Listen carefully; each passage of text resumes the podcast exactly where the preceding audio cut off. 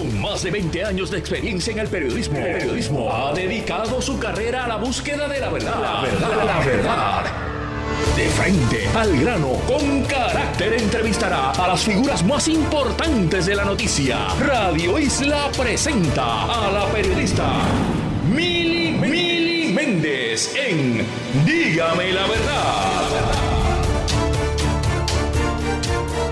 Muy buenos días, Puerto Rico. Bienvenidos a otra edición de Dígame la Verdad por Radio Isla 1320. Les saluda Mili Méndez y gracias por conectar. Comenzamos de inmediato y es que se dio un segundo, ¿verdad? El segundo desalojo en el Tribunal de Caguas. Eh, y pues queremos conectar a ver qué fue lo que, lo que ocurrió. Recuerden que la semana pasada se dio otro desalojo eh, mientras se estaba llevando a cabo una vista preliminar precisamente contra el, ¿verdad? la persona que está imputada y que todo se vio, ¿verdad? Lamentablemente en cámaras, la muerte de dos hermanos y todo esto por una disputa entre vecinos. Tengo al teniente Ismael Cartagena en línea telefónica y él es el director de la División de Explosivos de la Policía de Puerto Rico. Muy buenos días, teniente, ¿cómo está? Muy buenos días, Mili, a todos los que escuchan. Bueno, eh, ¿verdad? Vimos el, titular y, provocó un poco de preocupación. Eh, ¿qué, ¿Qué ocurrió esta mañana? Bien, alrededor de las 8, 8 y 20 aproximadamente de la mañana de hoy, se recibió una llamada donde una voz de hombre al centro de mando de, la policía de Cagua, donde una voz de hombre eh, manifestó que había colocado dos bombas en el, área, en el área del tribunal de Cagua, una en el interior y que alegadamente la otra en el área del, exterior del, tribunal. Inmediatamente se, se, se, se, le dio conocimiento a tribunales, tribunales activó su protocolo eh, eh, comenzaron a hacer un registro y búsqueda inmediatamente. Ellos tomaron la decisión de llevar a cabo un desalojo, ¿verdad? Como medida preventiva y donde también pues nuestro personal estuvo allí presente en el lugar para ayudarle a coordinar cualquier asunto relacionado y se movilizó también la unidad canina. Eh, ya eso de las nueve, nueve y cinco aproximadamente, bastante rápido, ellos llevaron a cabo su registro y búsqueda con su, con su protocolo y no se identificó nada sospechoso, ningún bulto desatendido o, algo que llamara la atención, por lo que se restablecieron inmediatamente las operaciones allí en el, en el tribunal. Esta es la segunda ocasión que se da. La semana pasada también hubo otro desalojo.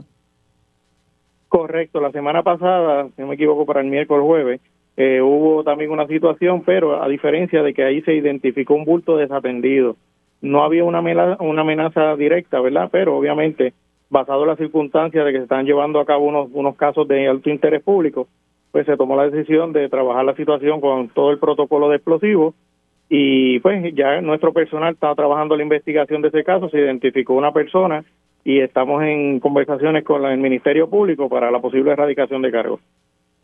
Ah, o sea que se, estarían eh, erradicando cargos por esa otra, la primera amenaza. Correcto, por el caso del, del bulto desatendido, pues se están evaluando todas las circunstancias, estamos corroborando una cierta información, ya tuvimos la oportunidad junto a los alguaciles de observar los videos y todo, ¿verdad? Se identificó una persona como le indiqué y estamos en ese proceso con el Ministerio Público para la evaluación, se está evaluando, ¿verdad? Si había la intención criminal o no, para entonces poder presentar algún cargo en los tribunales. ¿Qué había en el interior del bulto? En ese bulto en específico, pues eh, se identificaron accesorios de niños, como de un infante. En su interior, le entiéndase ropa y otros accesorios. Ah, ok, o sea que no tenía nada eh, por la cual generar preocupación. Ahora, eh, ustedes hasta ahora no encontraron nada, estoy hablando ya de la amenaza de hoy, así que fue una falsa alarma. ¿Qué medidas se pueden tomar que ahora no, ¿verdad? las personas no cojan esta mala costumbre de estar llamando y diciendo eso y ustedes nuevamente ¿verdad? Por, lo que pasó ya y lo que lamentablemente vimos a través de las cámaras de televisión del asesinato de dos personas eh, a raíz de un conflicto entre vecinos. Pero también estamos observando que pudiese ser, ¿verdad? Esto como las personas tomando la mala costumbre de estar llamando y haciendo estas eh, alarmas.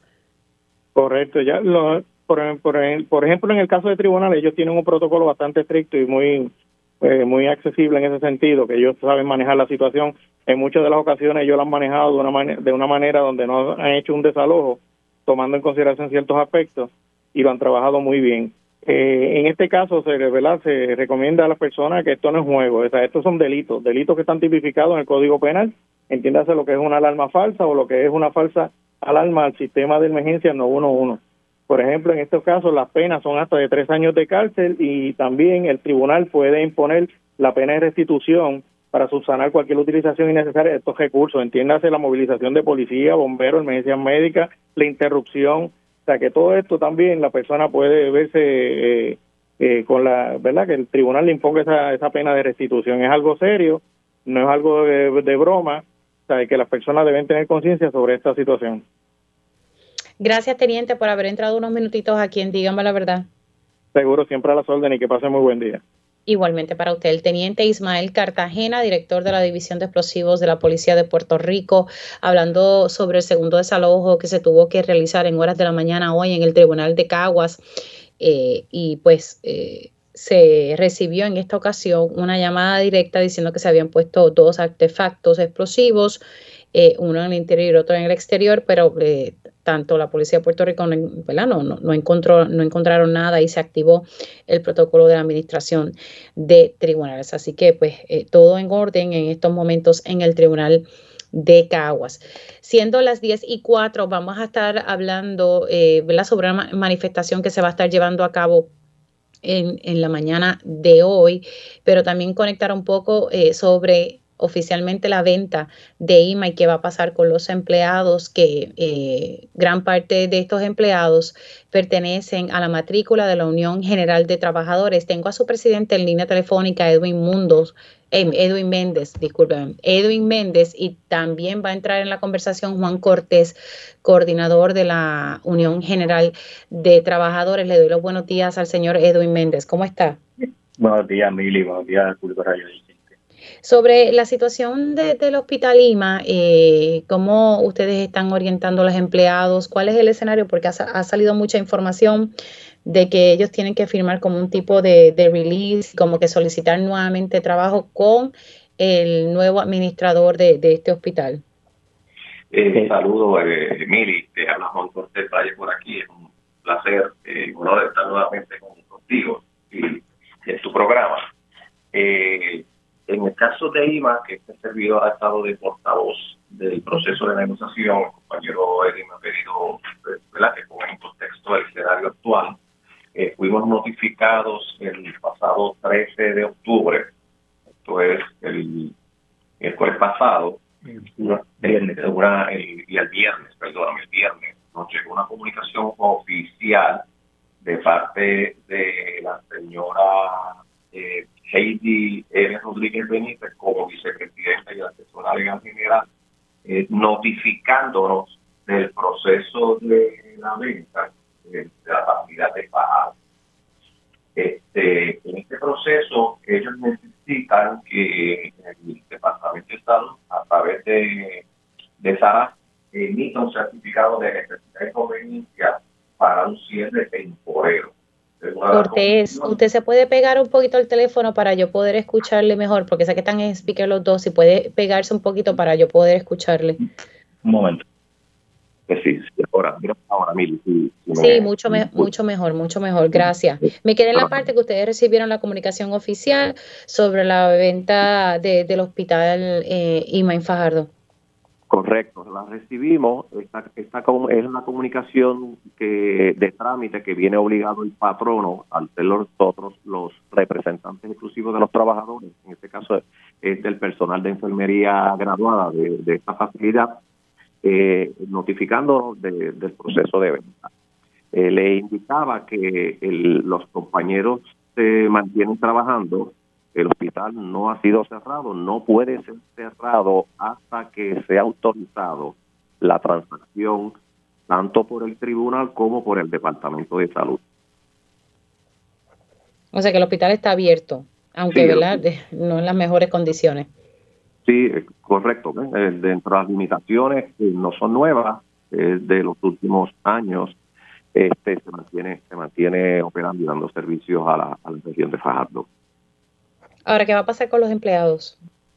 Bueno, ahí ellos, eh, la intención, eh, ha sido autorizado desgraciadamente por el tribunal, en donde estarían recibiendo una comunicación de despidos y el, y el que adquiere, el nuevo patrono, pues estaría en el proceso de entrevistar y los Este, ese es un proceso que, que, debe, ocurrir luego ¿verdad? que sea autorizado, como explicábamos, eh, la transacción.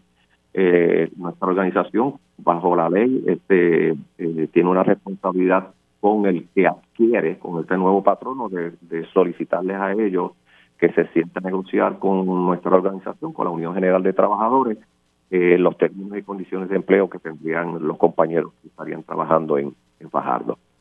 Ahora, el nuevo administrador, y usted me puede orientar, señores, estoy hablando con el coordinador de la UGT, Juan Cortés, sobre el, eh, la situación de los empleados del hospital IMA, que ya, ya fue vendido, aunque sigue dando servicios. Eh, este nuevo administrador está obligado a, sentarse con ustedes y, cuadrar los nuevos términos o, esto va a ser opcional para este nuevo patrono? Eh, la ley establece la doctrina patrono sucesor que está obligado a reconocer a la unión. Ellos pueden pedir, solicitar, eh, negociar estos nuevos términos.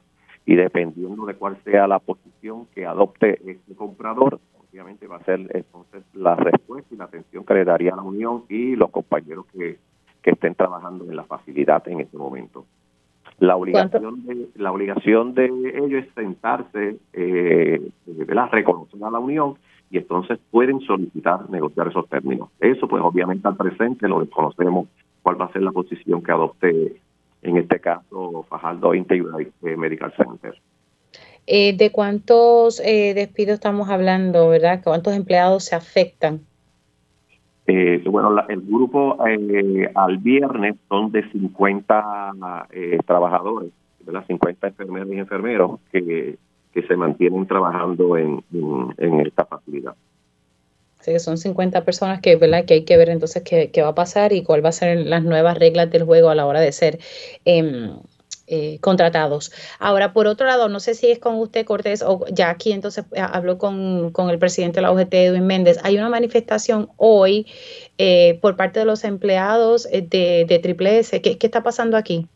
Sí, bueno, buenos días, Emilia Edwin Méndez. en la manifestación de Triple S, pues, hemos llevado una negociación por ya casi un año, pues, comenzaron el 28 de octubre del 2022 eh, ya a punto de, firma de convenio, pues eh, había unos acuerdos en mesa, el patrono cambia todo lo, eh, bastante de lo acordado eh, y entendemos pues, que es una práctica ilícita, están negociando en mala fe y, por eso es que tenemos el tranque. El compañero Juan Cortés también es el, negociador con el patrono de Triple F y, es que ha tenido pues, la situación sobre sobre este tranque. El tranque entonces, ¿cuál fue el cambio que hizo el patrono?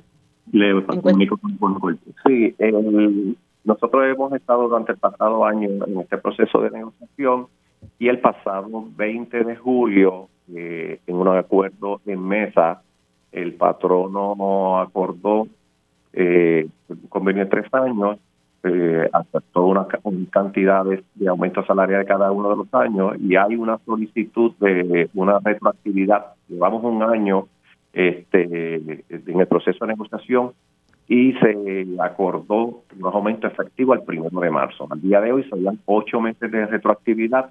Estaríamos hablando de alrededor de unos 800 dólares. El patrono se niega, después de haberse acordado en mesa, a reconocer el mismo.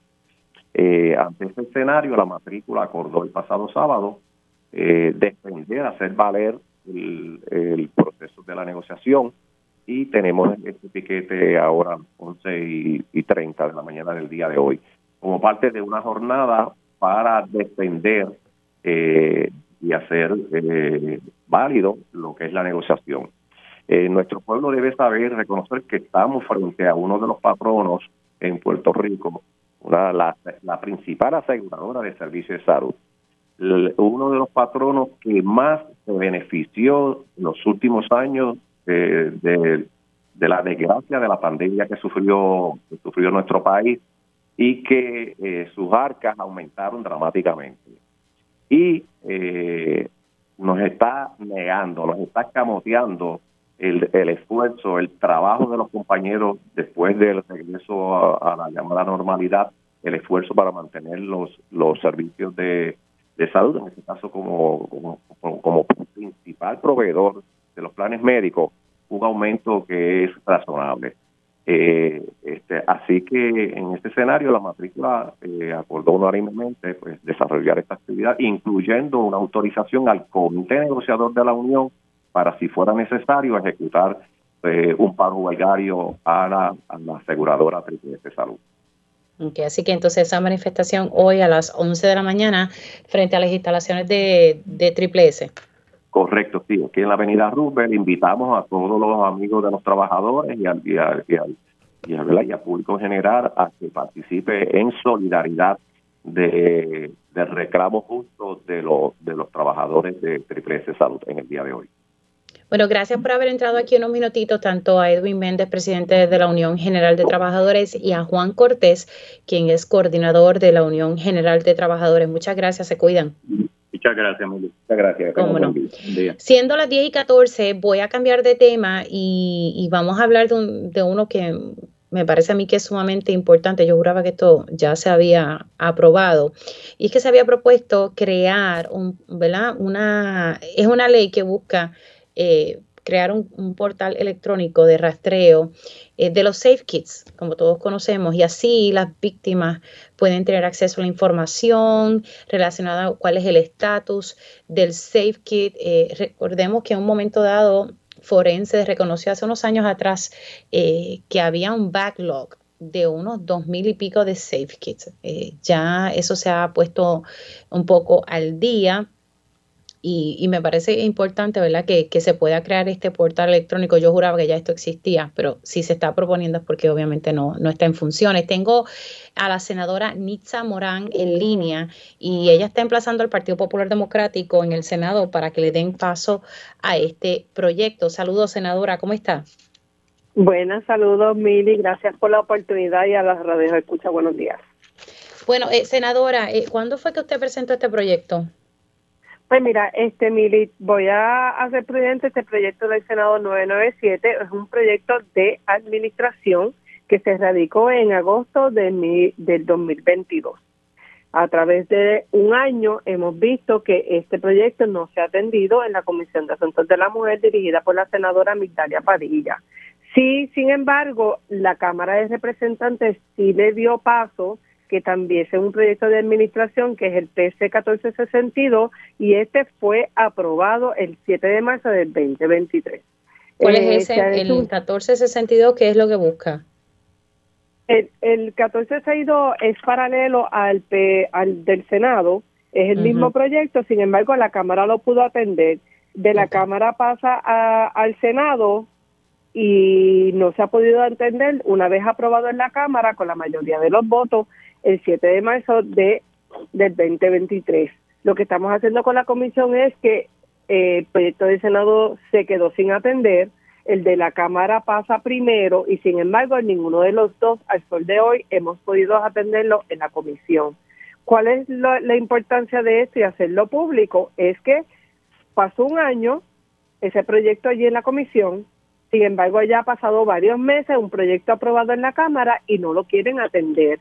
Y lo importante de este portal electrónico de rastreo es que le da la oportunidad a la víctima de poder tener conocimiento en dónde se encuentra su safe kit, en qué proceso, en, en, qué, en qué momento está y si ya se fue analizado, si no ha sido analizado. Lo que empodera a la víctima de poder, ¿verdad?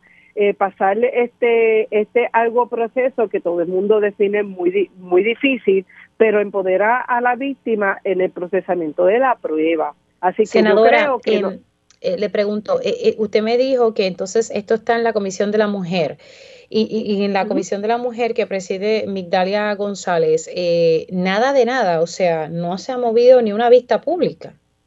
Ni una vista pública en ninguno de los dos proyectos. Entonces, ¿de qué estamos tratando? ¿Cuál es el compromiso real? porque aquí, ¿verdad? Tenemos que ver la premura y la importancia de proyectos como este, que hemos, tenemos una emergencia, ¿verdad? Y tuvimos eh, hasta una orden ejecutiva del gobernador para atender la violencia de género, que también atiende lo que son los delitos sexuales, y aquí en la legislatura, pues aparentemente en el Partido Popular Democrático, pues no es importante. Pues yo creo que hay que levantar la voz y decir, mira, tenemos proyectos de administración o el proyecto que no sea de administración que pueda ayudar a las víctimas a poder sobrepasar y ayudarlas en este proceso para que finalmente se pueda encantar a los agresores sexuales, pues no le damos paso. Y es el momento de levantar la voz. Este, aquí ya sabemos que eh, da constancia de que tenemos un portal que fue donado por el Idaho State Police Forensic Services, que también tenemos, tuvimos esa dicha dentro de todas las contrariedades económicas, porque todo esto es muy costoso, tenemos un web y sin embargo al sol de hoy no hemos podido crear la ley para el rastreo de, de los kits. Y ha habido, ¿verdad? Se ha podido constatar que hay mujeres o personas que han contactado este web sobre 160 mil personas visitas al portal. O sea que estamos viendo una necesidad hoy de que las personas están viendo ese portal por alguna razón y nosotros tenemos que ayudar a esas personas que si son víctimas están entrando para saber cómo poder empoderarse respecto a lo que han pasado y han vivido y sin embargo no le damos paso para poder crear la ley. ¿Por qué queremos crear la ley? Porque esto le da garras al Instituto de Ciencias Forenses obtener algún tipo de ayuda económica, ya, ya sea mediante grants, para poder continuar la labor dentro de la elaboración, ¿verdad? Y el análisis de los kits y mantener el portal. Senadora, ustedes hicieron una evaluación del impacto económico que pudiese tener eh, montar el portal como tal y si ese dinero ha sido identificado para que entonces se pueda montar y como dice usted, que entonces el Instituto de Ciencias Forenses pueda continuar ¿verdad? obteniendo grants y, y dinero para que corra eso. Ese, eso es correcto. Estuvimos en una reunión este, muy productiva dentro de las tres agencias, el Departamento de Seguridad Pública, el Instituto de Ciencias Forenses, el Departamento de Salud, con la, con la importancia de que si creamos un portal, pero que lo pudiéramos mantener. Todos sabemos que bajo el Instituto de Ciencias Forenses se pudo obtener el, en el del año 2021, bajo los fondos federales BOCA, todo lo que era la nueva tecnología y se pudo adquirir por 290 mil dólares. Así que lo que estamos haciendo es que entonces para crear la ley de portal electrónico nos da las garras pertinentes para poder ostentar este dinero federal para continuar el mantenimiento de este portal. Así que ha sido un proyecto medianamente pensado, para dar continuidad, no es un proyecto que va a atender esto momentáneamente, sino que esto va a transcurrir año con año tras año con fondos federales que el Instituto de Ciencias Fonente ya está ostentando en el día de hoy. ¿Cuál es la preocupación mayor? Que mientras no se crea la ley, no puedo solicitar los grants. ¿Cuál es la preocupación mayor? Es que hemos tenido sobre 100.000 visitas al portal de personas que están interesadas en esto, pensando que son personas que pudieran ser víctimas o que conocen víctimas. Así que hay una, una importancia en la comunidad sobre este respecto. Así que mi llamado es a que la presidenta de la comisión, por favor, por favor, dejemos los colores aparte afuera. Esto es urgente, tenemos que atender a nuestras víctimas, le estamos dando garras, tanto que hablamos de poder empoderar a la mujer y estamos empoderando a la víctima de agresión sexual. Y Senadora, se me ha acabado el tiempo, pero rapidito, eh, pero usted le ha hecho un acercamiento a la senadora se le ha hecho acercamiento de, de diferentes maneras. De hecho, Fortaleza y sus asesores legislativos le han hecho acercamientos personales a la directora y a la, a la presidenta de la comisión y no hemos tenido éxito. Yo espero que, ¿verdad? Esto ya en la paleta pública pudiera poner un poquito de presión que no debería de ser, pero que ponga presión en esto y que nos atienda el proyecto 997 o el PC 12, 12 1462. Gracias, senadora. Se cuida mucho. Gracias, Mili, por la oportunidad y atender esto con premura. Como no, la senadora Anita Morán, que está haciendo un llamado a la delegación del Partido Popular Democrático en el Senado para que atienda el proyecto que busca crear un portal electrónico de rastreo de los safe kits cuando hay una víctima de agresión sexual, de violencia sexual, y que pueda entonces esa víctima estar pendiente y rastrear el estatus de su safe kit. Hacemos una pausa y al regreso hablamos con el delegado congresional Roberto Lefranc Fortuño. Dígame la verdad, las entrevistas más importantes de la noticia se escuchan aquí. Mantente conectado. Radio Isla 1320. 1320. Conéctate a radioisla.tv para ver las reacciones de las entrevistas en vivo. En vivo. Esto es Dígame la verdad con Mili Y ya estamos de regreso aquí en Dígame la verdad por Radio Isla 1320. Les saluda Mili Méndez y gracias por conectar. Hace unas semanitas atrás, precisamente en, Telemundo, estábamos divulgando los distintos comités que se estaban abriendo eh, de distintas figuras y, una de las personas era Roberto Lefranc Fortuño, quien es delegado congresional en estos momentos y tiene aspiraciones precisamente para eh, ser representante por acumulación, representando al Partido Nuevo Progresista en el 2024. Lo tengo en línea telefónica, le doy los buenos días. ¿Cómo está? Buenos días, Mili, a ti y a todo Puerto Rico que nos sintoniza. Un placer estar contigo nuevamente. Bueno, eh, va entonces a, aspirar, ¿qué lo, lleva a querer, verdad, continuar eh, ejerciendo funciones? Eh, obviamente muy distinto a lo que está haciendo allá como delegado congresional, pero entonces en esta esfera estatal. Asimismo, hemos decidido dar un paso al frente. Número uno, porque hace falta, ¿verdad?, que los jóvenes nos insertemos en este en el ámbito político como la nueva generación que se levanta y que también quiere contribuir con ideas nuevas y con propuestas nuevas a los problemas que nos afectan a todos en la sociedad. Así que eso es lo primero. Eh, yo soy una persona que quiere abogar por la clase trabajadora del país. Yo quiero que se reduzca la carga burocrática del gobierno, ayudar al pequeño, al mediano comerciante, echar para adelante.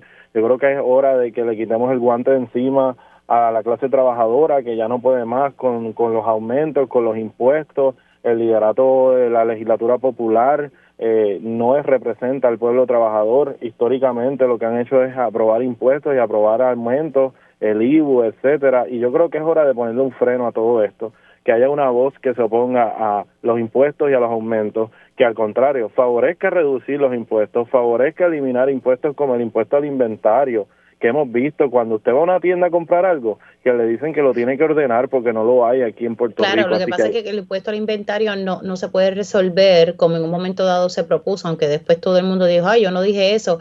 Eh, no se puede resolver, ¿verdad? Eliminándole eh, unas una exoneraciones del crimen que tienen las personas con residencias de menos, ¿verdad? Que cuyo valor es menos de 150 mil, aunque ya eso está fuera del panorama.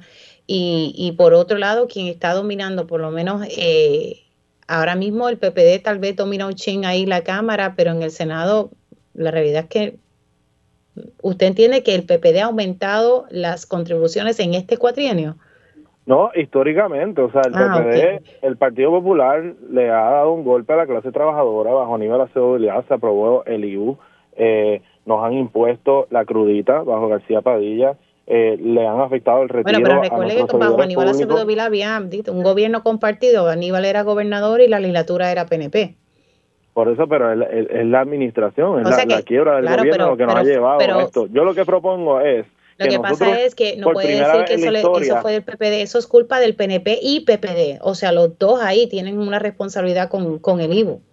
Yo lo que propongo es que por primera vez empecemos a pensar en decir, vamos a quitarle el guante encima a la clase trabajadora. ¿Y cómo, cómo lo haríamos? Porque la realidad es que en este cuatrenio y en el pasado ha sido bien duro, aumentos en, en, en la luz, poca fiscalización eh, para Luma Energy eh, y, y, lo que hemos visto, ¿verdad? Es aumento. La gente está que, mira, que no puede, aumentos en el agua, eh, sabemos que ¿verdad? hay un proceso de quiebra y todo eso, pero ¿cómo entonces estaríamos aliviando al pequeño y mediano comerciante que ese es el, costo energético es lo más que le está impactando en este momento? definitivamente, y, es a esa gente que nosotros tenemos que escuchar porque son los que mueven la economía en Puerto Rico, los que pagan los impuestos, los que hacen que, que el gobierno funcione con los recaudos, así que ¿Qué vamos a hacer? Pues mira, en términos del sistema energético, lo que hay es que atender las prioridades, la reconstrucción, fiscalización, asegurarnos de que la cosa corra más rápido, de que podamos buscar la manera de tener energía más barata para los puertorriqueños, ya sea con plantas nuevas que se empiezan a construir, con ahorro en compra de combustible, etcétera. Tenemos que pasarle el ahorro al costo, o sea, a la factura del puertorriqueño. El empresario no puede más con la carga. Eh, los puertorriqueños a diario no pueden más. Tenemos la crudita, tenemos el CRIM, tenemos el IBU más alto de la nación americana, tenemos encima los taxes del Departamento de Hacienda. Así que yo creo en que es hora de empezar a virar hacia atrás. Vamos a bajar impuestos, vamos a buscar dónde podemos hacer ahorro. Eh, en cuanto y, y todo, y todo eso es, eh, permítame, todo eso es viable, eh, Le Frank Fortuño, con una junta de control fiscal que si usted ha observado, aquí le pone el pie a todo.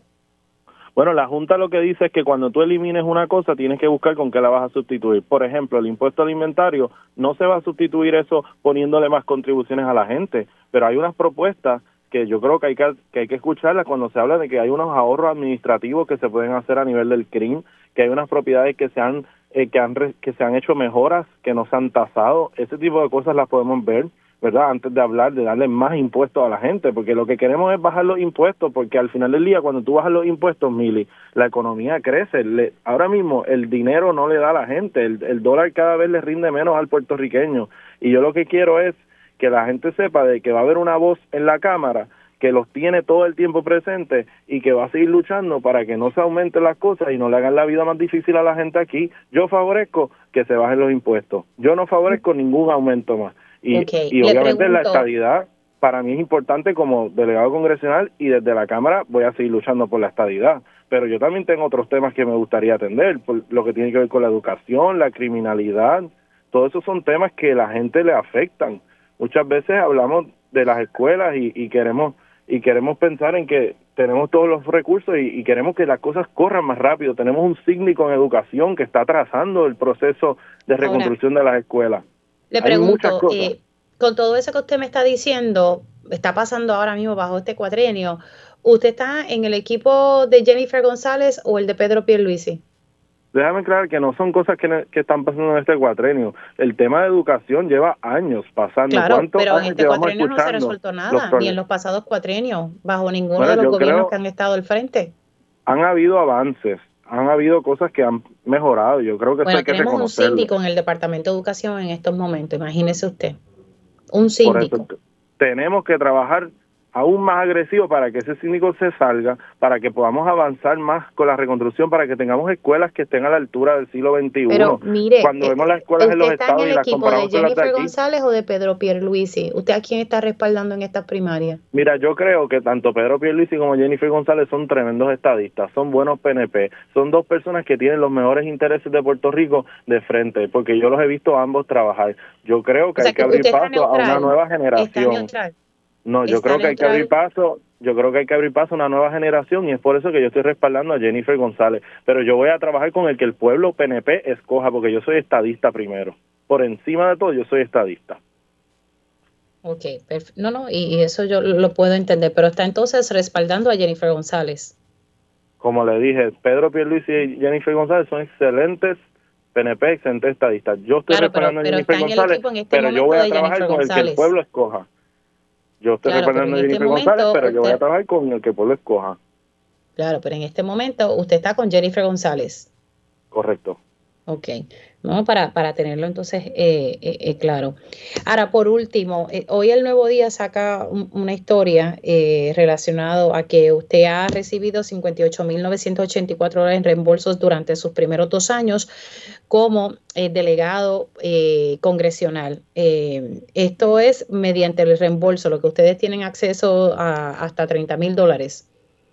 Correcto, esos reembolsos no es algo que yo me estoy ganando, eso es algo que están pagando por por funciones de mi trabajo. Hay que recordar que, ¿verdad? Yo soy el delegado que más tiempo ha estado en Washington y mis reembolsos y mis gastos van de la mano con el trabajo. Eso lo que demuestra es que estamos haciendo el trabajo en Washington para el que el pueblo me eligió. Yo quiero que tú le preguntes a cualquier senador, a cualquier representante, tú, tú, Mili, tú entrevistas al liderato completo de Puerto Rico. Pregúntele a Gregorio Matías, pregúntele a William Villafañe, pregúntele a Carmelo Ríos, pregúntele a los representantes Che Pérez, a José Aponte. Cuando van a Washington, Lefran Fortuño siempre está presente, siempre está haciendo el trabajo, siempre está en el Congreso luchando por la estabilidad. Y eso, pregúntele usted a quien sea, al mismo gobernador Pierluisi, a la misma comisionada, y le van a decir que este servidor está todo el tiempo en Washington luchando por la estadidad. Y a veces me muevo de Washington a otros estados persiguiendo a esos congresistas, asegurándome de que, de que sepan que hay un reclamo genuino y en, en todas voces de que el pueblo de Puerto Rico quiere que se atienda el tema del estatus.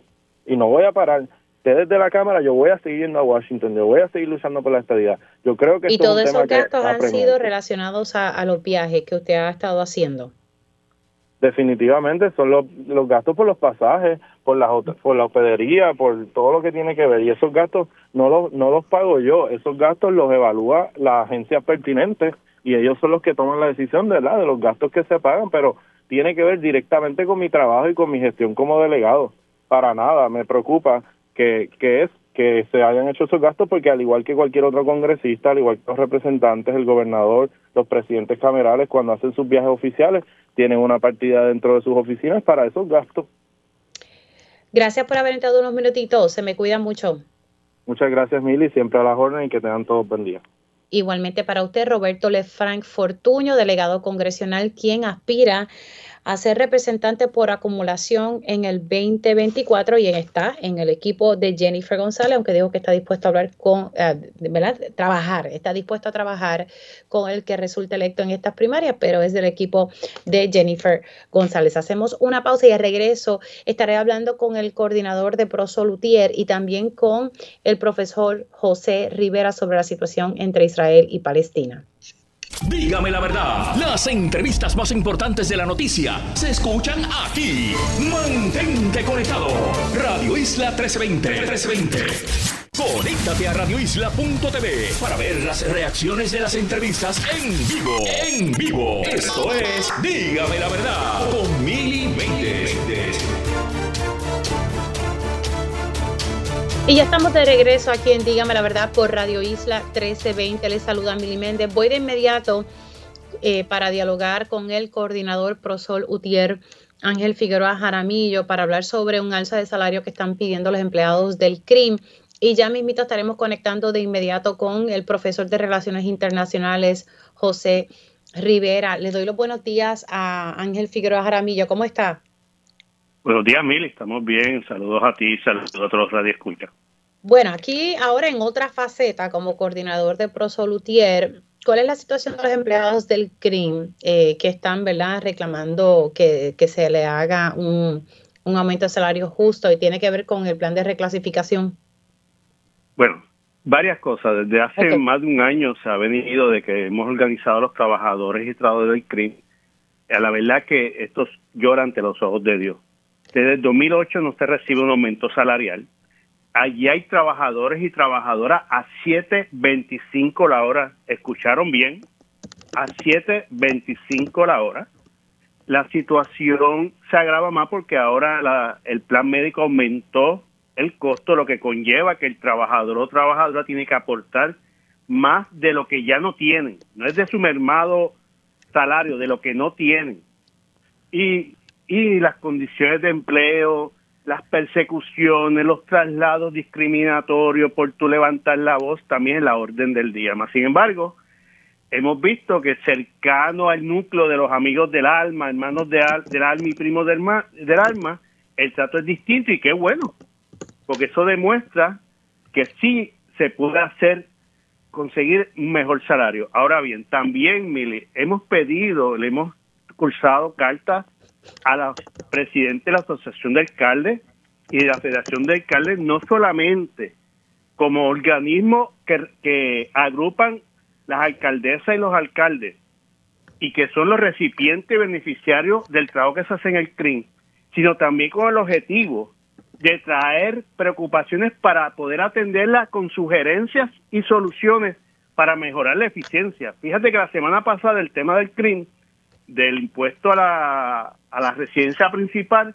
fue un tema que acaparó y un sector, mm. el sector económico del país, decía que había que atender las 200 millones de deuda que hay allí acumulada, había que ser más eficiente. Pues esas preocupaciones que el sector privado eh, la semana pasada expuso son las mismas que tenemos nosotros acá en el CRIM, pero a su vez también tenemos soluciones para poder atenderlas. O sea que no solamente es un reclamo justo y necesario. Pero tienen suficiente personal, Jaramillo, para poder atender esos reclamos.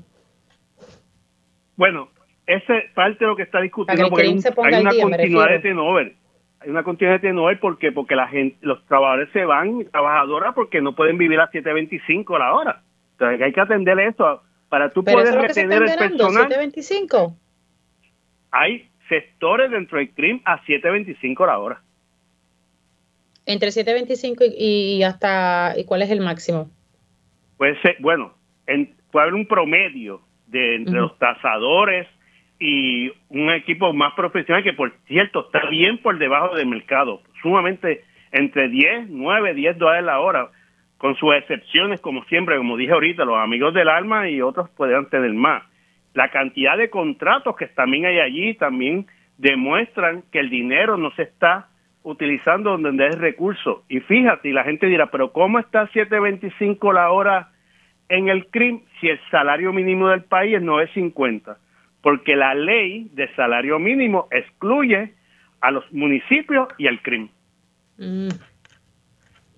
Ok, o sea que eso es algo que tiene entonces que hablar. ¿Y cuál ha sido la contestación de los presidentes tanto de la federación y asociación?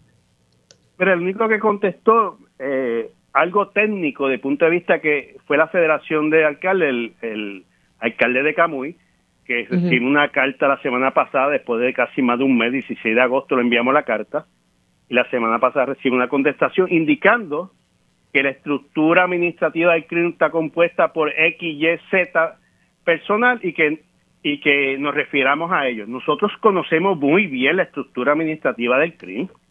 Lo que estamos yendo a la raíz a los que son recipientes del beneficio, los que a lo mejor no saben lo que está sucediendo allí, porque cuando tú empiezas a filtrar la comunicación, es posible que no llegue allá. Y a la misma vez también le estamos pidiendo al gobernador. Fíjate que tú dirás, ¿y por qué el gobernador?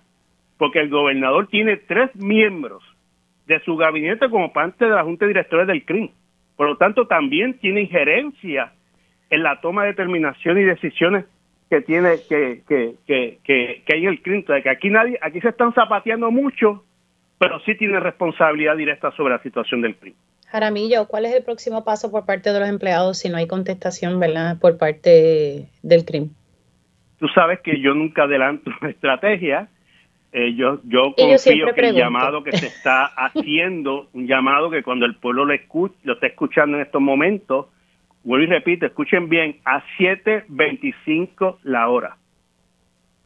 Y los tasadores, que son los que van a las propiedades de forma justa y equitativa, no un muñeco, ni una computadora, ni un satélite, la que va, está bien por debajo del mercado, entre otros, entre otros.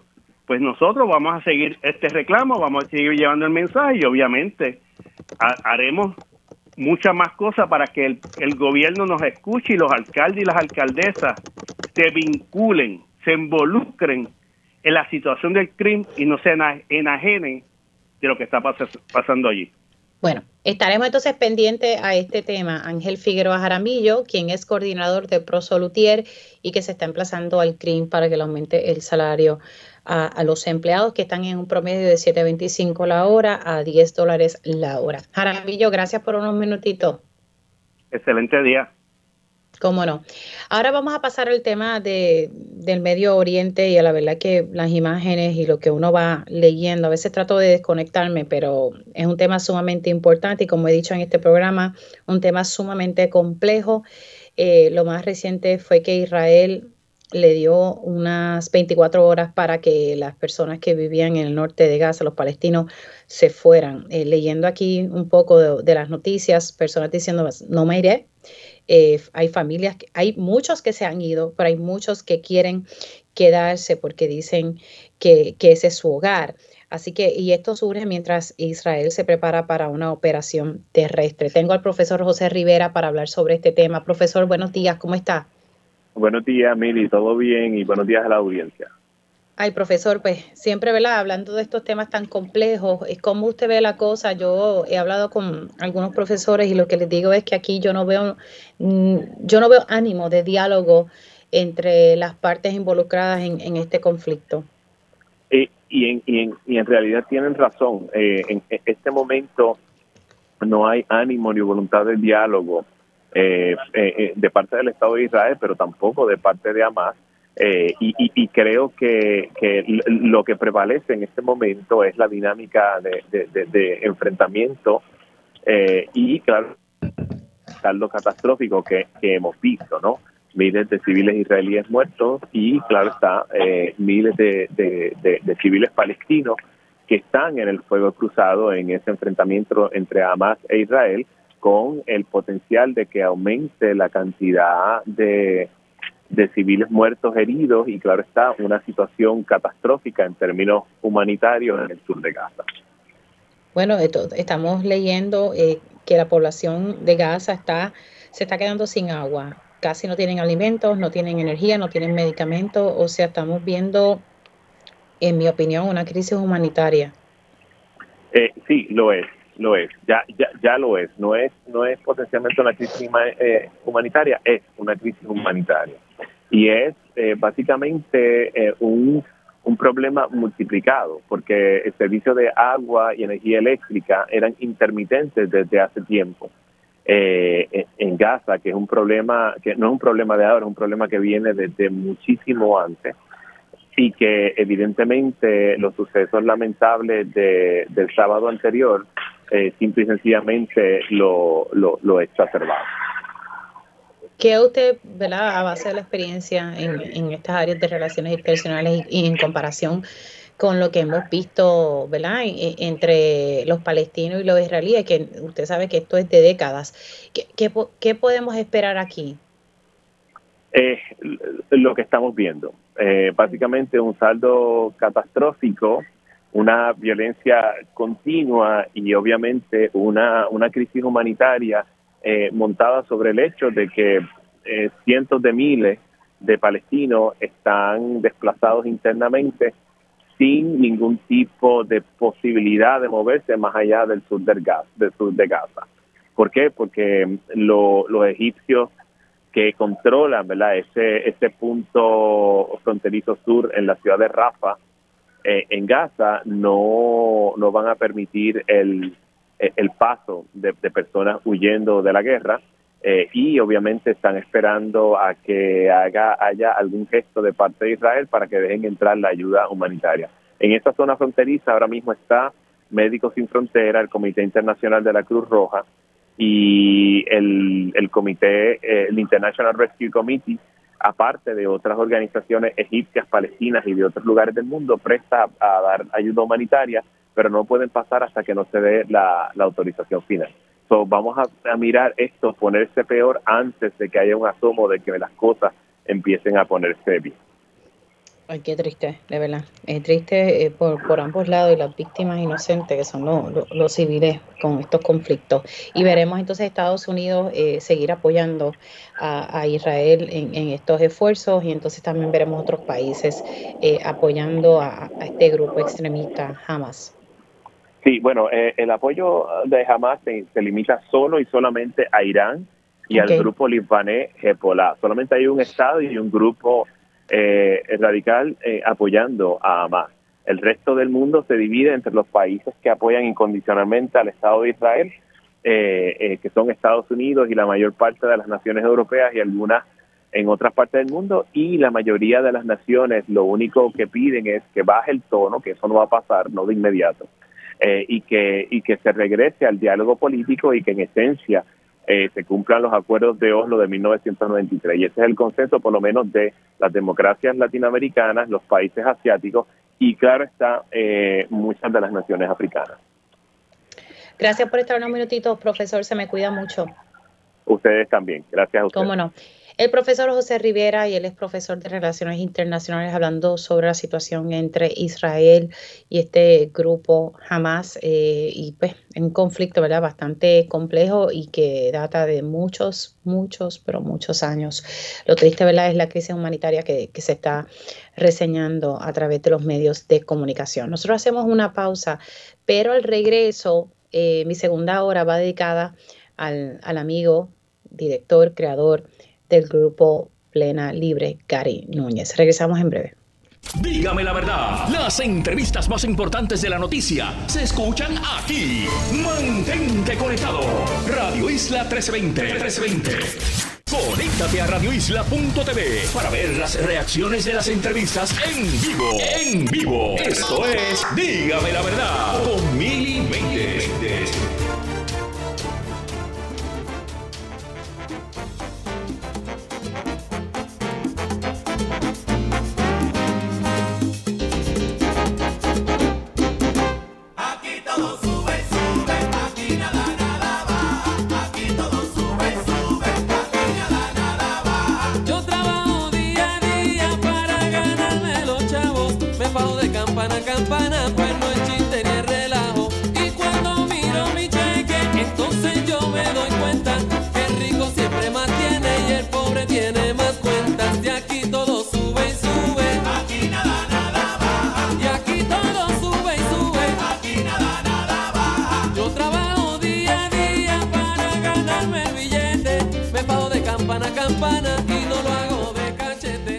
Y ahí ustedes están escuchando aquí, todo sube. ese tema de plena libre sin duda es muy pertinente en, este momento. Esta segunda hora eh, se la estoy dedicando al amigo Gary Núñez, eh, a quien pues le teníamos un cariño sumamente especial.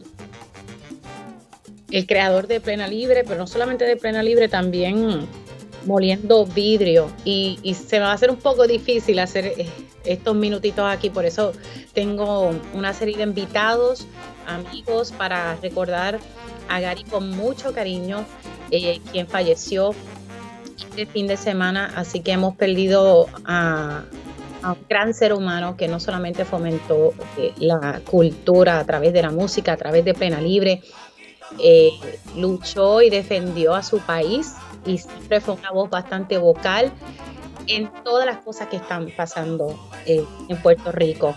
Todas mis conversaciones, además de hablar de la música, eran conversaciones sobre el país, cómo estaba el país, hacia dónde se dirigía Puerto Rico. Así que tenemos mucho que agradecerle al, amigo Gary Núñez, que siempre fue muy consistente eh, el nombre de Puerto Rico en alto. Bueno, tengo ya eh, en línea telefónica a una persona que tuvo el privilegio de estar en, el grupo Moliendo Vidrio y es la amiga Carmen Nidia, que es cantante, comediante, de todo un poco. Carmen Nidia, gracias por, por haber entrado aquí unos minutitos en Dígame la Verdad. No, gracias a ti, Mili, por, invitarme eh, a, celebrar este, este ratito de lo que ha sido, seguirá siendo ah, la vida de Gary Núñez, porque yo personalmente tengo mucho, mucho, mucho que agradecer a haber pertenecido a Moliendo Vidrio, de haber estado bajo la influencia de Gary Núñez. Eso pues me, ha marcado para toda la vida. Cuéntame un poquito, eh, ¿cómo fue eh, este grupo Moliendo Vidrio? Se crea en los 70, eh, con la salida de Rosita Velázquez tú entras al, grupo y, Edgardo Huerta te describe en una columna, ¿verdad? Esa joven talentosa que actuaba, que cantaba, su nombre Carmen Nidia Velázquez. Ahí entras tú. ¿Cómo fue esa experiencia? Ah, esa experiencia fue divina, fue este determinante para mí. Primero por todo, todo, todo lo que yo aprendí, porque Gary era una persona bien estudiosa, bien fajona y bien innovadora, que dentro de, de lo que fue la nueva canción que nosotros este, nos aferramos a este, a este movimiento eh, para de, de esa forma, musicalmente hablando, decir muchas cosas y muchas inquietudes que teníamos, también en base a todas las corrientes que estaban pasando en, ese, en, esa, en esos años 70, en las postrimerías de, los años 70, que es cuando yo entro a, a, Moliendo Vidrio. Y, y Gary siempre estaba en la avanzada como líder, como músico, como persona bien interesada por su país, como persona bien interesada por la cultura. Y, y él nunca, él nunca echó para atrás en, en, sus pensamientos, en sus ideales, eh, que lo reflejó en todos los movimientos musicales que él pasó desde desde que, que, hizo la, pues moliendo vidrio con la, la, canción nueva, después él hizo salsa, él hizo jazz y él hizo plena libre. O sea que siempre él, él, él iba este, creciendo y buscando nuevos horizontes musicales donde él pudiera expresarse y tener más adeptos, tú sabes, más personas que lo siguieran, porque él estaba bien convencido de que de que la música era un buen gancho para para para atraer gente a, para para mostrarle unas cosas, unos mensajes que la gente estuviera más abierta. Sí, la música siempre ha, servido eh, también para ver estas críticas sociales, eh, Es una forma de, expresión y, una forma ¿verdad? atractiva ¿verdad? De, de, atraer a las personas a, que escuchen ¿verdad? El, mensaje que se quiere llevar. Además que la música es alegría, en este caso Plena Libre, que mucha alegría viajó el mundo y sigue viajando eh, porque Plena Libre eh, sigue y van a continuar con ese legado de Gary. De verdad que es una persona que se va a extrañar, pero que sabemos que está allá arriba en el cielo haciendo de, las suyas. Cuéntame alguna anécdota. Ok, te voy a, contar algo que es bien importante que la gente lo sepa. Este, don Abelardo Díaz Alfaro es, lo trae Gary a la música. Él hace, recoge la obra de don Abelardo Isla de Razo. Eh, así se llama el proyecto de, de nosotros, Isla de Razo como un proyecto bien, bien importante en su vida y para nosotros también. Nosotros, los que éramos miembros del grupo, eh, don Abelardo se integra con nosotros a ese proyecto y nosotros hicimos este, este espectáculo precioso donde él reclutó compositores, cantautores para, para los cuentos de don Abelardo Díaz Alfaro, llevarlos a una composición musical. Y entonces este trabajo lo dirigió Victoria Espinosa y, lo escribió con, con la, en, taller con todos nosotros. Y ese trabajo fue precioso, maravilloso. Y eso creó un precedente también porque se presentó un proyecto de la mano de, de Belda González y fue la primera vez que en el Senado aprobaron unos fondos para hacer un LP, un LP que recogía la música de ese trabajo era de los cuentos de don Abelardo de Alfaro, que se llamó El Josco. O sea, que, que Gary fue bien importante de traer a Abelardo de Alfaro a la música y déjame decirte que cuando, como nosotros no podíamos llevar, llevar el espectáculo completo a las escuelas de, de Puerto Rico, pues hicimos una modificación y llevábamos la música de los cuentos de Abelardo de Alfaro y una charla de Abelardo de Alfaro. O sea, que Abelardo recogió un montón de escuelas de Puerto Rico con nosotros.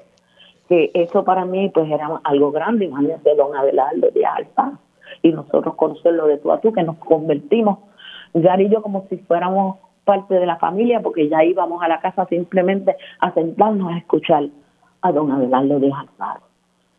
Que lo mismo pasó con don Juan Antonio Correa. Nosotros íbamos al balcón de don Juan Antonio Correa a sentarnos y él de la mano de doña Consuelo contando sus anécdotas, su, su, su, vida y nosotros allí chupando esa sabia de, de esta gente tan importante. Que, que, o sea, fue para mí una experiencia de vida este que me cambió todo todo lo que yo era, lo, tú sabes, ahondó más en mi pensamiento y de mis compromisos también con mi país y con las cosas que, que uno quiere, ¿verdad? Para su gente. Eso así. Carmen Nidia, gracias por haber entrado unos minutitos y, eh, ayudarme ¿verdad? A, recordar a Gary y que las personas sepan eh, las cosas maravillosas que, él hizo por Puerto Rico. Un beso y un abrazo. Ay, un abrazo para ti, papá. Carmen Nidia Velázquez, cantante, actriz, comediante, estuvo en el grupo Moliendo Vidrio. Eh, con Gary Núñez y ahí pues contando un poco.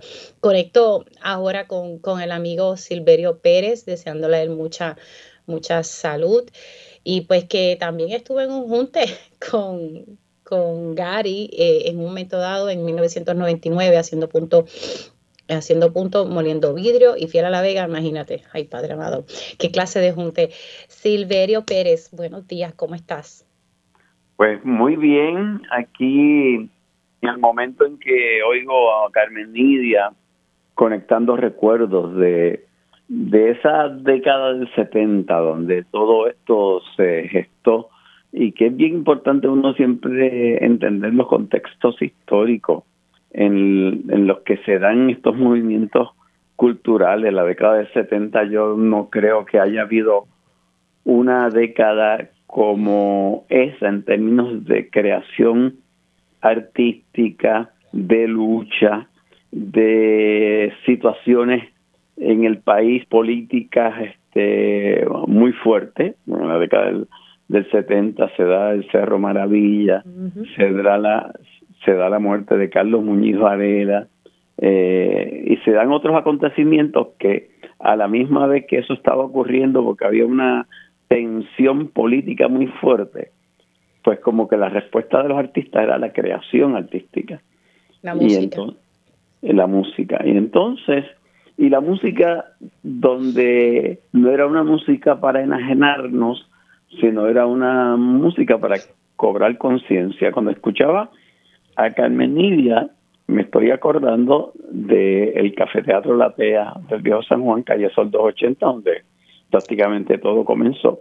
Donde ella, donde ella junto a, Jorge Alce y a Nena Rivera tenían un trío que se llamaba el trío Integración. Y ese trío Integración es el primer trío que en Puerto Rico trae La Muralla como, como una de las canciones de su repertorio.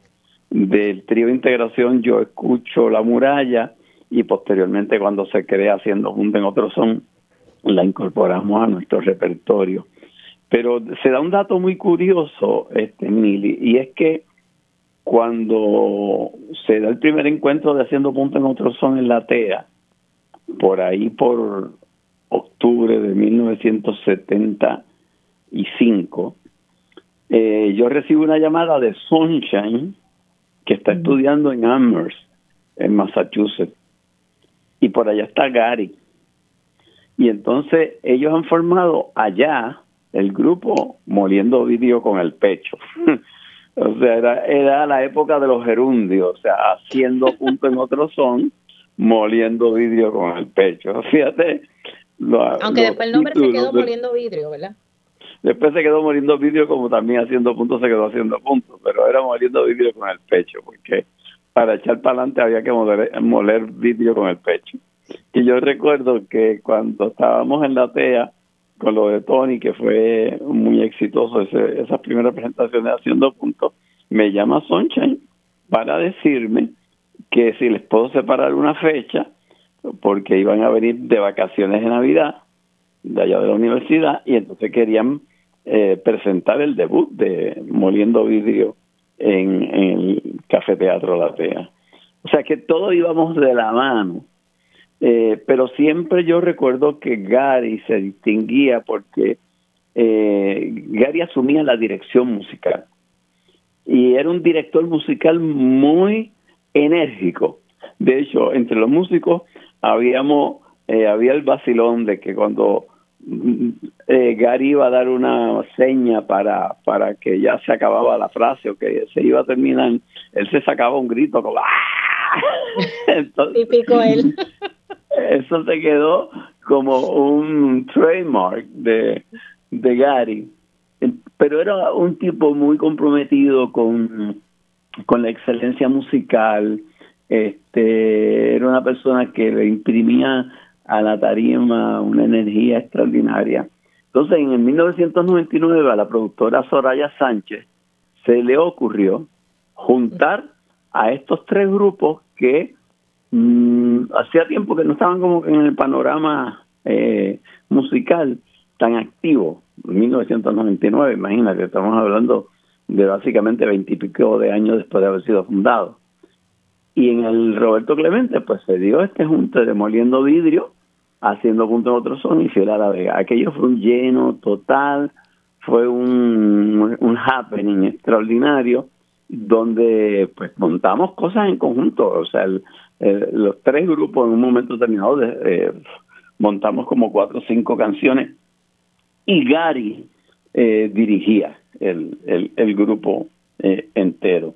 Así que es una persona que, como bien dijo Carmen Nidia, tenía unas preocupaciones eh, intelectuales, literarias, la incorporación de Abelardo Díaz Alfaro, este, era otro tipo de músico, eh, era otro tipo de persona con, con, con inquietudes de convertir la música en una aportación realmente al país en una época realmente eh, muy álgida. Y el hecho de que después evolucionara a plena libre eh, con lo que lograron crear con, con plena libre, pues habla muy bien de ese legado del compañero. Y, y, ¿verdad? estas críticas sociales, estaba tan consciente de lo que estaba pasando en el país que ¿verdad? en un momento dado eh, recuerdo que no, no podía atacar en el área de San Juan y lo voy a dejar ahí con eso. Así que, pero él siempre fue muy fiel a, sus convicciones. Así que, nada, algún último pensamiento. Tengo ya a, Valerie Cox, a, su esposa, en línea, algún, ¿verdad? En línea de pensamiento para eh, cerrar y poder pasar con ella, eh, Silverio. Creo que no hay casualidades de que el día en que estamos sintiendo la pérdida de, de Gary, en el cielo veíamos un eclipse donde en los sitios donde el eclipse fue anular completo, lo que parecía era que había en el cielo un, pandero de plena. Con eso lo dejo. Gracias, Silverio. Un abrazo. Gracias. Bueno, y ahora paso, eh, ya mismito voy a estar retransmitiendo una, en, una conversación que tuve en diciembre del 2020 con Gary. Estábamos hablando de, uno de sus temas. Em, rica que está, qué buen tema. Pero nos fuimos en un viaje hablando sobre el país y sobre todo lo que había pasado. Imagínate, 2020, pandemia. Y, fue una conversación bastante interesante, así que en los últimos dos segmentos del programa van a poder escuchar esa conversación nuevamente. Ahora le doy los buenos días a, a Valerie, Valerie Cox, eh, la esposa de Gary y pues la espina dorsal de, la familia y, también parte de todo lo que ha logrado Plena Libre. Primero, eh, Valerie, mis condolencias. Eh, un abrazo bien grande en, este momento, que no debe ser fácil, pero, pero pues, estamos aquí y te doy las gracias por, por entrar unos minutitos para dialogar conmigo y recordar quién. Gracias, Meli.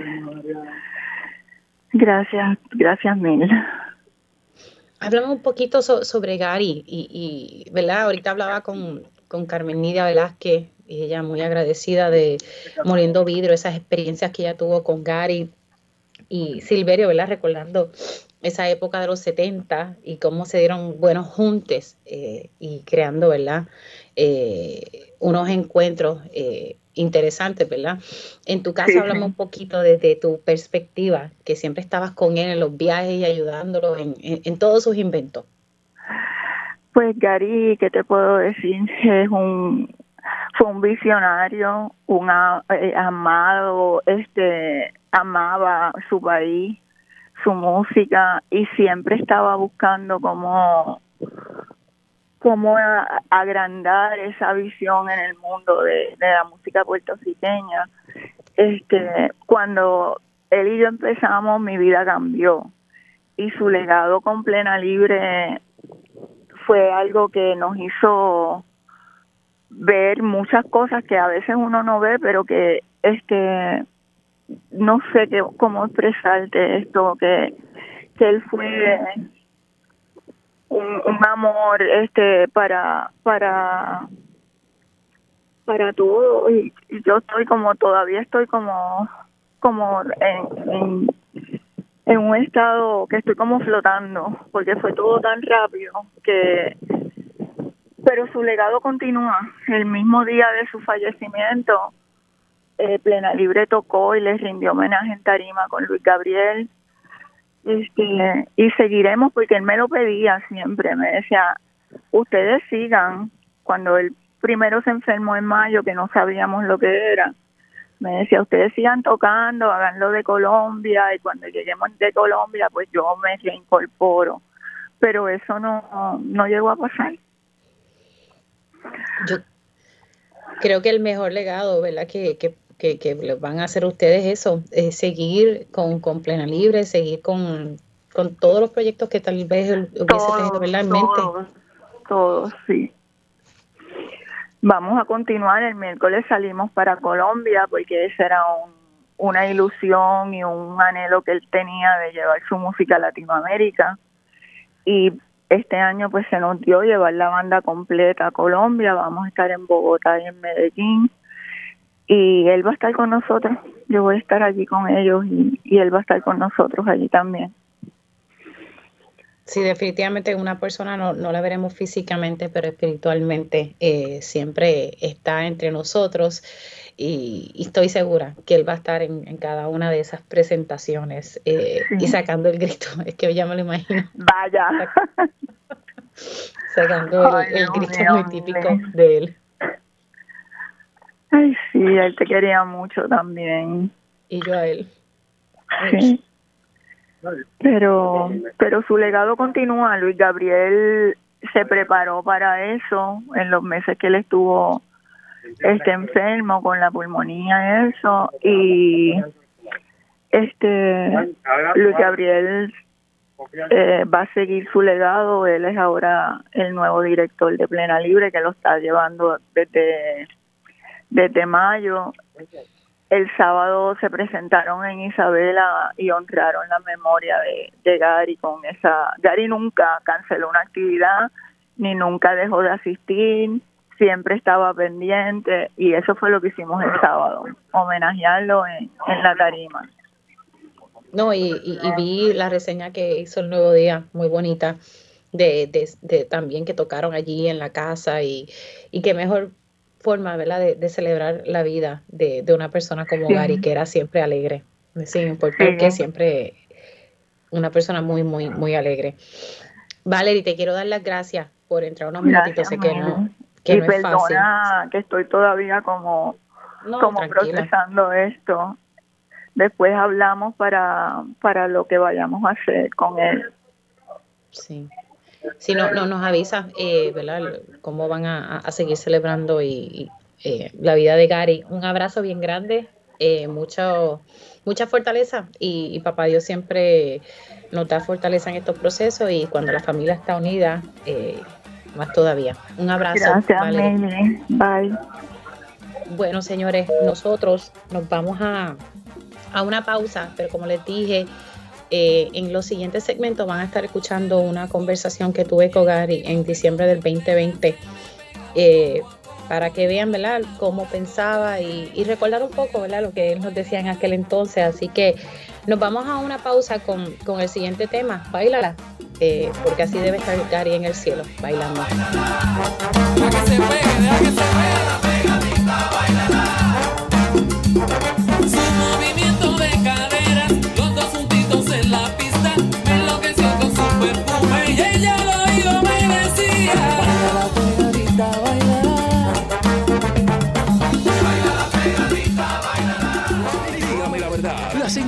Más importantes de la noticia están aquí. Mantente conectado y recuerda sintonizar al mediodía, tiempo igual, en Radio Isla 1320 y Radio Isla.tv.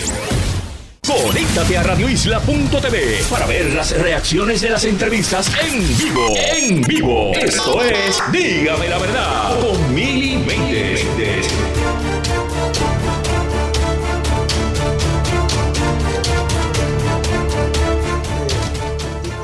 Tiene que sentirse orgulloso porque a fin de cuentas nosotros somos un país pequeño, ¿no? O sea, la población de nosotros son 3 millones, ¿verdad? Y nosotros estamos, este país produce tanto talento, tanto talento. ¿Sabe? Que es una pena que nosotros no tengamos los mecanismos sociales, económicos, para aprovechar todo ese talento. O sea, tú te imaginas, por ejemplo, para darte un solo ejemplo, y suelto el topo, este, eh, la, eh, ¿tú te imaginas lo que podrían hacer todos esos científicos puertorriqueños que están en la NASA si estuvieran en Puerto Rico trabajando para el país? Oh, un montón. ¿Entiendes? O sea, esas cosas son las que yo me pregunto, tú sabes, yo, caramba, que yo me imagino, ¿no? O sea, esos tipos trabajando para Puerto Rico aquí.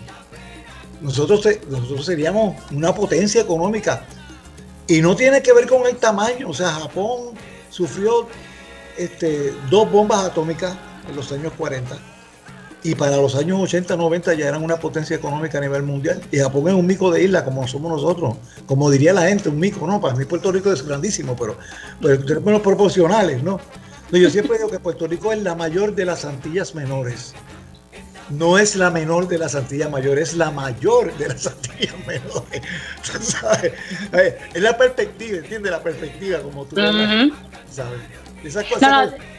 Puerto Rico de verdad que tiene talento, eh, yo digo tan chiquito pero tan grande en talento y, en corazón y en todo, en fin, a la verdad que a veces yo, me pongo a pensar y, dialogo con mi esposo, eh, Julio, y a veces yo digo, ay Julio, ¿qué pasará en el próximo cuatrenio? ¿Estará el país mejor? Las cosas cambiarán porque la verdad que fue un cuatrenio bien difícil y no lo quiero mirar por colores, simplemente los sucesos que ocurrieron, la confianza depositada en líderes que nos fallaron eh, y, uno de verdad cuando tú quieres a tu país eh, que te pasa a ti, me pasa a mí, y que tenemos nuestros hijos y queremos que nuestros hijos estén aquí, que no se tengan que ir. Tú, que ya eres abuelo, ya eres abuelito, uno quiere un mejor Puerto Rico. Así que de eso se trata no quiero un mejor país. Y esta época navideña es chévere hablar de estas cosas porque esta, esta época en, realidad tiende a sacar lo mejor de nosotros. O sea, nosotros somos así, pero en esta época, como que hay como una querencia, digo yo, que anda como flotando en el, ambiente. una querencia, tú sabes, que anda como flotando en el ambiente, que nos hace más fácil el, el día a día. ¿Entiendes? Entonces estamos como que más abiertos, tú sabes, a, aceptar las cosas como son y, bregar con la vida con cierta alegría, porque la vida es bien rica, por eso es que es rica que está. rica que está. Porque, es, la vida, ¿entiendes? Es la alegría, es la solidaridad. Y uno se preocupa por unas cosas, pero cuando las preocupaciones, lo mejor con la preocupación es ocuparse. No preocuparse, es ocuparse. Y entonces hay que sacar tiempo para las amistades y para celebrar la vida y todo lo que está pasando tú sabes, de celebrar las familiares, tú sabes, y todas esas cosas bonitas que tiene este país. Definitivamente. ¿Cómo fue este año pandémico para ti y, para tu familia? Porque, mira, todos nos hemos la gente piensa que, los periodistas no se vieron impactados, sí, de alguna forma u otra, sí. Es que todo el mundo se había impactado, los comerciantes, la clase artística, diseñadores. O sea, este COVID no, nos jorobó, como decimos por ahí. ¿Cómo fue para ti? Este, para mí ha sido bien difícil eh, el asunto del encerramiento. Tú sabes, este, eh, nosotros pues somos un grupo que trabajamos mucho, tú sabes, y viajamos un montón, la libre, tú sabes, y, yo tengo la dicha de que cuando viajo, viajo con mi familia. O sea, mi esposa va conmigo, mi hijo va conmigo, mi hija también a veces se monta, tú sabes, este, pero esa es la parte que ha sido más difícil. Eh, pero por el otro lado, yo tengo una responsabilidad conmigo y tengo una responsabilidad con el país de cuidarme yo y cuidar, digo yo, el fundamento de la mayoría de las religiones, ¿cuál es? Ama a tu prójimo como a ti mismo. Pues, pues, tú te cuidas a ti y a la misma vez estás cuidando al prójimo, ¿no? Esa ha sido la parte más difícil. La parte más chévere es que, es que sí, porque tú sabes, la parte más chévere es que me ha dado oportunidad para pensar en, la proyección de Plena Libre para los próximos años. Me ha dado una oportunidad eh, para trabajar eh, como músico en mi habilidad, en mi talento, que no tenía, porque la cosa iba tan rápido que, o yo no recuerdo que, yo tuviera tantas oportunidades para, por ejemplo, sacar 3, 4 horas y sentarme a, estudiar mi instrumento, porque uno está trabajando tanto, tú sabes que que pues el tiempo se reduce. Con todas las responsabilidades que tienen. Entonces, ahora sacamos esta grabación, eh, la gente, nosotros sacamos una grabación en el medio de María. La gente dice que yo estaba loco, que yo estaba loco y de verdad yo estoy medio loco, tú sabes, yo hago esas cosas. Pero yo pienso que la parte de la cuestión de ser el músico es brindar alegría y lo que yo tenía para contar era mi, era mi talento. Y en María sacamos un disco que se llamaba Corazón. Y entonces, este, Ahora sacamos uno que se llama La Cosa Nuestra. Eh, y entonces este lo que hicimos lo que lo que hicimos fue que eh, esto es parte de, lo que he pensado la, idea. Nosotros vamos camino a los 30 años y van a haber cuatro proyectos discográficos en ese, en ese, en ese camino. Ya el segundo lo estamos haciendo. Tenemos como, hay cuatro temas ya grabados, para el que va a salir como en marzo o abril. Amén. Este, este era el primero, si Dios quiere, ¿verdad? Este era el primero, se llama La Cosa Nuestra, es donde está el tema rica que está. Entonces, esto es eh, una, una especie de eh, dos temas nuevos. El otro tema nuevo se llama Somos más y no tenemos miedo. y, entonces, Eso es bien combativo. combativo. yo te dije que yo me, me yo me auto intitulé, me, me autorregué yo mí mismo el título del guerrero paranoico. yo, no paro de hacer cosas, tú sabes, de batallar, pero a la misma vez, pues chequeando la cosa con lo del COVID, ¿no? Por eso es la parte de la paranoia. Este, entonces, pero volviendo a esta, grabación que se llama La Cosa Nuestra, este, es como una especie de trayectoria de plena libre, donde yo quise reconocer no solamente a todos los compañeros que han estado en plena libre a través de todos estos años, sino también una serie de figuras eh, que son artistas de renombre, o sea, de primera figura de la música y que son puertorriqueños. ¿sabes? Entonces en, ese, en, esa, en esa grabación eh, eh, tenemos de artistas invitados a Eddie Palmieri, Papo Luca, Andrés, Jiménez, este, el Topo, el, Rey de la Plena, don, don Ángel Luis Torruella, este, Roberto Roena, Millo Torres, Néstor Torres, el jazzista. Sea, es como una, un, un, un junte de gente ¿sabes? Que cada cual vive haciendo la música en otros géneros musicales. Pero y ese es el disco que sacaste ahora. Ese es el disco que saqué ahora. Madre. Se llama La Cosa. Eh, eh, eh, eso, eso es caviar, porque estás hablando de unas figuras muy queridas en, la música y en Puerto Rico.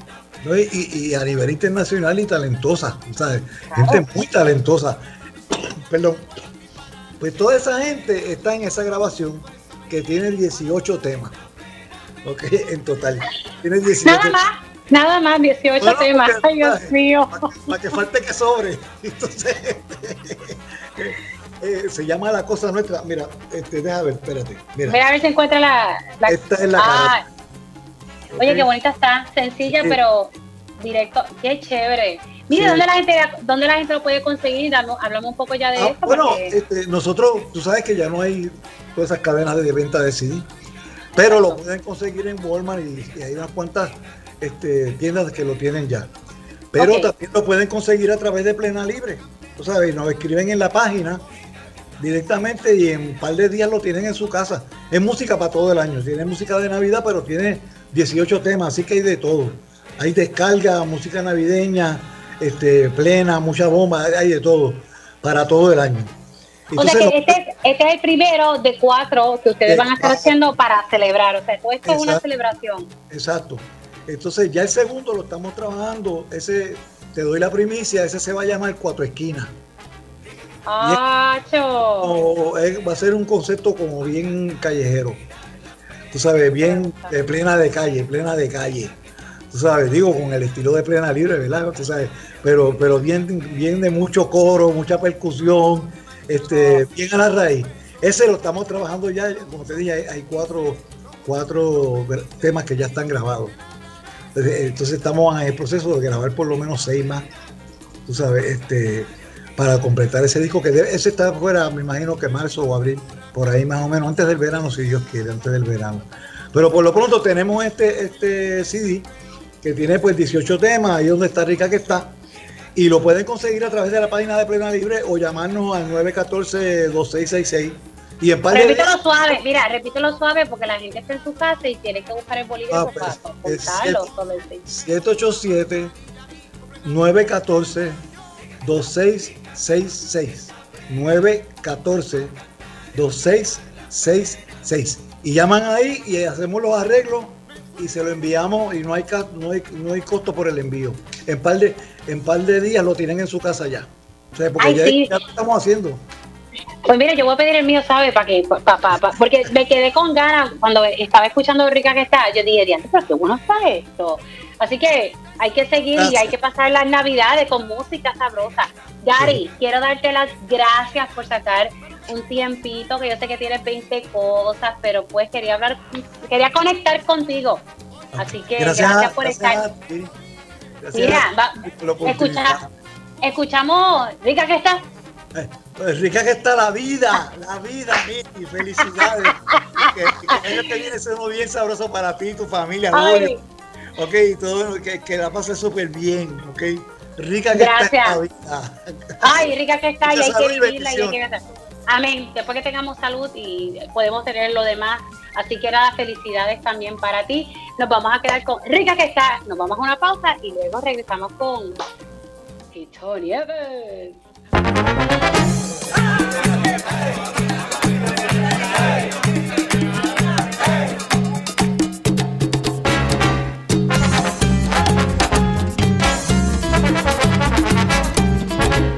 Rica